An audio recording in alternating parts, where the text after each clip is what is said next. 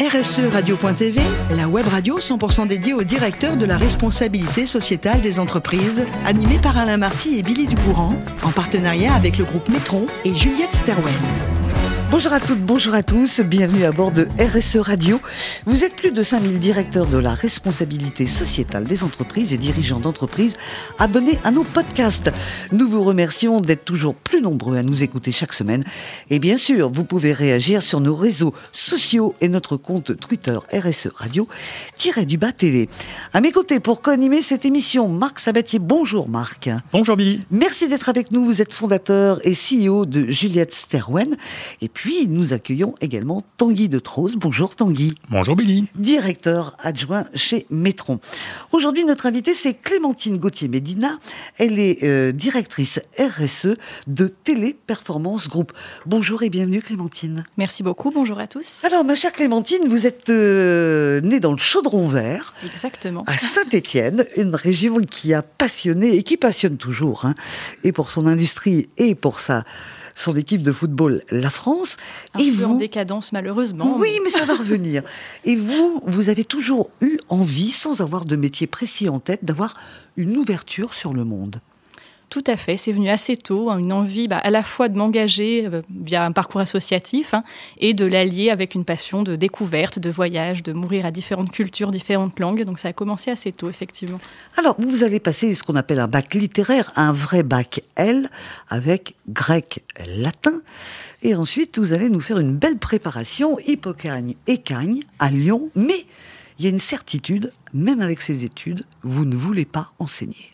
Exactement. Donc c'était le grand paradoxe. J'ai adoré l'étudier, mais je ne voulais pas l'enseigner. Donc j'ai cherché d'autres voies. Et c'est comme ça que j'ai découvert que les concours d'école de commerce étaient ouverts aux littéraires. Et voilà. Ce qui était assez innovant à l'époque. Très. Hein. Sur une promotion de 300 personnes, on était de mémoire 10 littéraires. Donc mhm. effectivement. Alors, vous faites donc cette école de commerce qui s'appelle l'ESSEC. Vous obtenez un MBA en management international. C'est une voie qui vous a séduit? Alors, elle m'a séduite j'avais pas forcément là encore un parcours extrêmement mhm. précis en tête. Ce qui m'a séduit, c'est que ça m'offrait un large champ des possibles, une diversité à la fois de bah, des cours, des, une ouverture là encore avec des cours en anglais, en français, des profs internationaux, des possibilités de voyage, d'échanges, de stages. Donc voilà, très ancré dans dans le monde et dans la vie.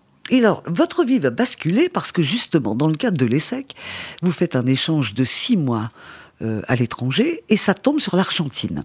Et en Argentine, au lieu de six mois, vous restez cinq ans parce que vous allez rencontrer votre mari. Exactement. Ça change tout. Un hein. petit changement de plan. Un changement de plan. Alors, vous allez, puisque vous êtes en Argentine et que vous avez rencontré votre mari, vous allez démarrer chez Téléperformance dès 2010, mais à Buenos Aires. Tout à fait. J'ai fait mes trois premières années chez Téléperformance en Argentine.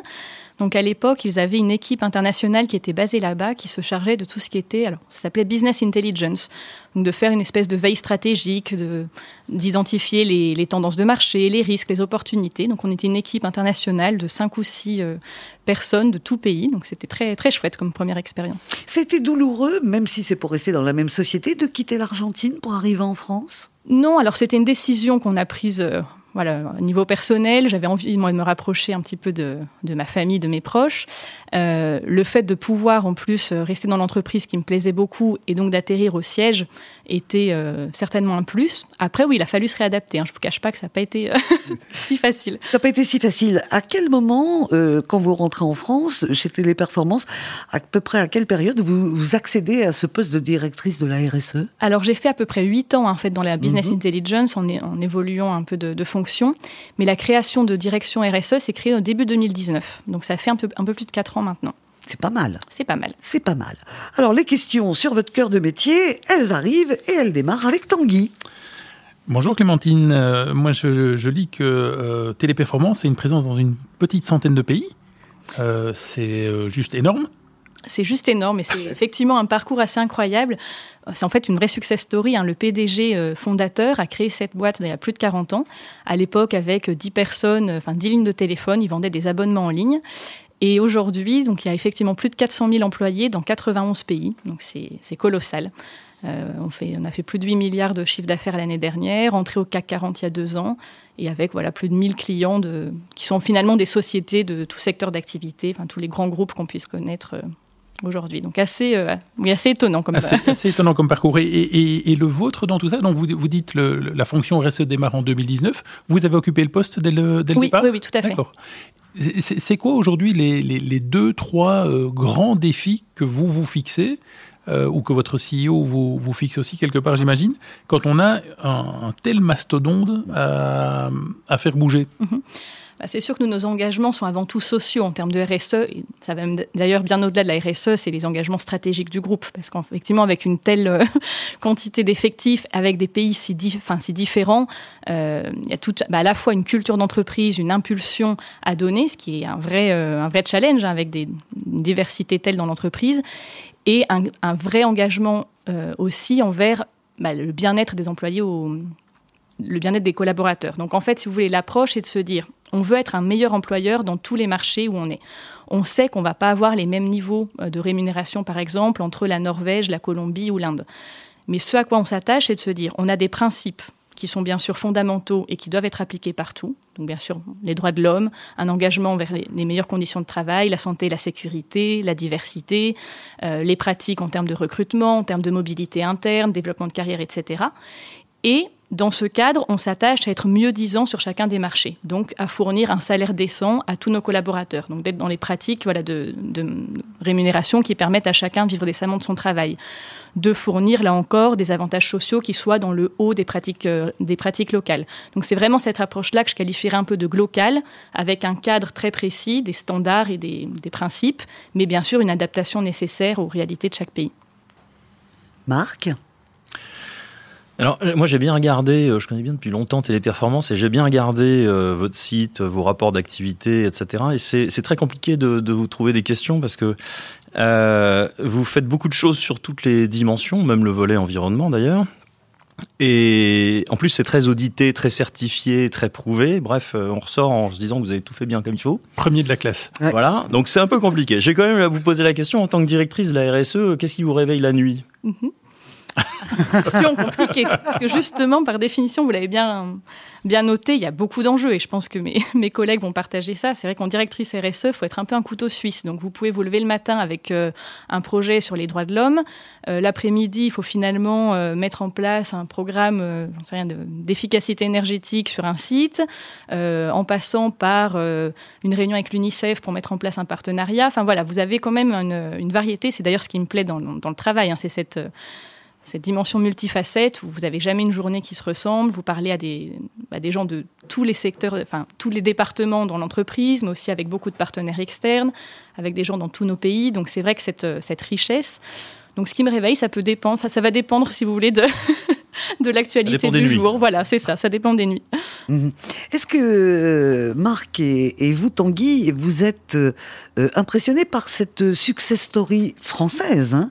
Parce que commencer avec 10 lignes téléphoniques et arriver comme ça à inonder le monde, est-ce que, est que ça prouve qu'aujourd'hui tout est encore possible? Ah oui, sans aucun doute. Oui. Enfin, je pense que Téléperformance, c'est dans le. Enfin, vous le disiez tout à l'heure, c'est ça fait partie du CAC 40 depuis deux ans. Euh, je pense que c'est la boîte la plus jeune euh, du CAC 40. Euh, donc, euh, ouais, c'est possible. C'est la preuve que c'est possible. Ouais. Exactement. Il y en a d'autres derrière, peut-être. Hein. la complexité, c'est d'avoir euh, des grandes lignes avec autant de pays, -hmm. et puis après, il faut adapter. Et 400 000 collaborateurs. C'est énorme. Ça fait rêver ou pas? Ah mais bien sûr. Oui. Mais moi, ça, ça me rappelle, euh, on, on, a eu ici au micro euh, une personne de Capgemini il y a, oui. il y a quelques semaines. Euh, c'est aussi une croissance fulgurante et une, une enfin, c'est des entreprises qui sont juste dingues. Euh, moi, en tant qu'entrepreneur, oui, je suis, je suis bluffé quand je vois des, des, des, succès pareils. Et, effectivement, euh, ça s'est fait par des gens qui ont une vision, qui ont eu un, la niaque. Je crois que ça, ça, doit en tout cas, euh, qui ont de la chance aussi, hein, mais il y a eu beaucoup de, beaucoup de travail, beaucoup de niaque. Et, et rien n'empêche des, jeunes ou des moins jeunes qui nous écoutent de se dire euh, demain je m'y mets et. Est-ce, qu'on n'est pas un peu étonné hein, c'est aujourd'hui euh, face à vous, Clémentine, tous les trois, on n'est pas sans voix, mais on est un peu étonné avec tout ce qu'il y a à faire. C'est étonnant qu'il y ait une seule personne vous, Clémentine Ah, je suis pas seule dans mon non, équipe. Dans votre équipe, sûr. non. Mais vous êtes seule à la, à la direction. C'est, vous avez euh, combien de gens qui travaillent avec vous? Alors, en équipe centrale, on est quatre personnes. Et après, on a créé un réseau qu'on appelle ambassadeur. Donc, dans tous nos pays, on a au moins une personne dédiée à la RSE. Voire maintenant, ça s'est quand même considérablement étoffé. Hein. En 2019, on a mis en place ce réseau où on avait une personne qui faisait souvent ça à mi-temps en plus de ses, de ses fonctions actuelles.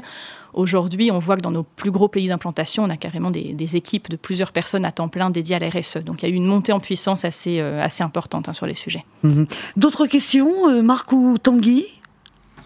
Euh, le, quand, on est dans le quelque part dans les télécoms, hein, avec avec autant de monde, est-ce que la crise du Covid, l'arrivée de la vidéoconférence et ainsi de suite, pour vous c'était business as usual ou bien ça a vraiment changé des pratiques? Alors il y a eu vraiment un avant et un après. Depuis plusieurs années, en fait, le, justement, le, PDG poussait pour adopter plus de télétravail. Et les opérations étaient très, très, très frileuses. Bon, bah, forcément, le Covid nous a tous mis devant le fait accompli. En huit semaines, on a basculé plus de 200 000 personnes en télétravail, donc comme quoi c'était possible. Les clients se sont rendus compte que bah, ça fonctionnait plutôt bien, les gens sont contents. Enfin, on a des très bons retours de nos enquêtes collaborateurs. Euh, et donc aujourd'hui, on a encore 50% de nos, collaborateurs en télétravail. Et c'est grosso modo le modèle qui devrait perdurer, avoir euh, à peu près voilà, un modèle hybride avec 50-50 euh, sur site et, en télétravail. Donc ça a révolutionné euh, effectivement bah, l'organisation du groupe hein, à ce niveau-là. Et en termes, disons, d'opportunités business, nous, pendant le Covid, on a aussi été un, prestataire hein, de beaucoup de lignes Covid, donc on, pour le compte de gouvernement, d'entités publiques, etc. Donc ça a aussi été un, moteur de croissance pendant, pendant mhm. ces années-là. Marc, une dernière question? Oui, peut-être. Euh, même si euh, Téléperformance, d'un point de vue euh, social, montre bah, que les, collaboratrices, les collaborateurs sont, très bien traités, il y a une grande attention là-dessus. Ce sont des métiers dans les centres de service clients, les centres de contact, etc., qui peuvent être parfois décriés sur le management, sur la, comment dire, sur le développement des, personnes, sur le turnover du coup. comment vous faites de ce point de vue-là, à la fois pour attirer des personnes sur ces métiers, euh, ça ne doit pas être complètement évident, surtout que vous devez en attirer beaucoup chaque année, à mon avis, vu la croissance. Non, c'est un vrai défi. C'est sûr qu'il y a souvent une méconnaissance du métier. Alors, ça reste un métier dur, hein, je ne vais pas vous le cacher. Quand vous êtes en première ligne, vous recevez des appels de consommateurs qui sont souvent, par définition, pas contents. Euh, c'est pas forcément euh, facile tous les jours.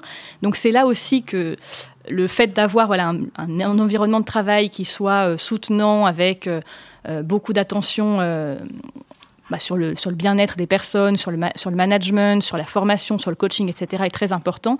Et sur aussi la création de liens avec les collègues, avec les équipes. Euh, il y a beaucoup de choses qui sont faites, des initiatives de, sport, de euh, art, de, enfin, de plein de choses comme ça pour créer cet esprit, euh, cet esprit d'équipe. Donc ça, c'est très important. Alors pour attirer, on, arrive assez, enfin on a des partenariats assez forts avec, avec toutes les, les, entités, etc. Mais je pense, là où on a un rôle sociétal qui est important et qui est souvent euh, sous-évalué, c'est qu'on peut aussi intégrer dans le travail plein de gens qui auraient sinon des difficultés, si vous voulez, à trouver une première expérience professionnelle. Ça peut être des jeunes qui n'ont pas forcément voilà, le CV qui va bien, qui n'ont pas forcément mmh. toutes les, euh, les bons diplômes ou toutes les caractéristiques. Et donc, on est très engagé là-dedans et on travaille avec pas mal de, partenaires et d'associations pour essayer bah, déjà de, les de les attirer, de les identifier de faire des programmes de formation ad hoc pour les aider justement à développer les compétences qui peut-être leur manquent aujourd'hui et pouvoir ensuite leur, offrir une opportunité d'emploi. Merci beaucoup Marc, merci Tanguy. Euh, Clémentine, euh, on, sent l'engagement profond hein, qui vous anime dans votre métier. Et puis à côté, vous adorez voyager. Est-ce que vous apprenez, maintenant que vous êtes directrice de la RSE, à voyager différemment? Parce qu'elle est au bout du monde. Il le faut forcément, effectivement.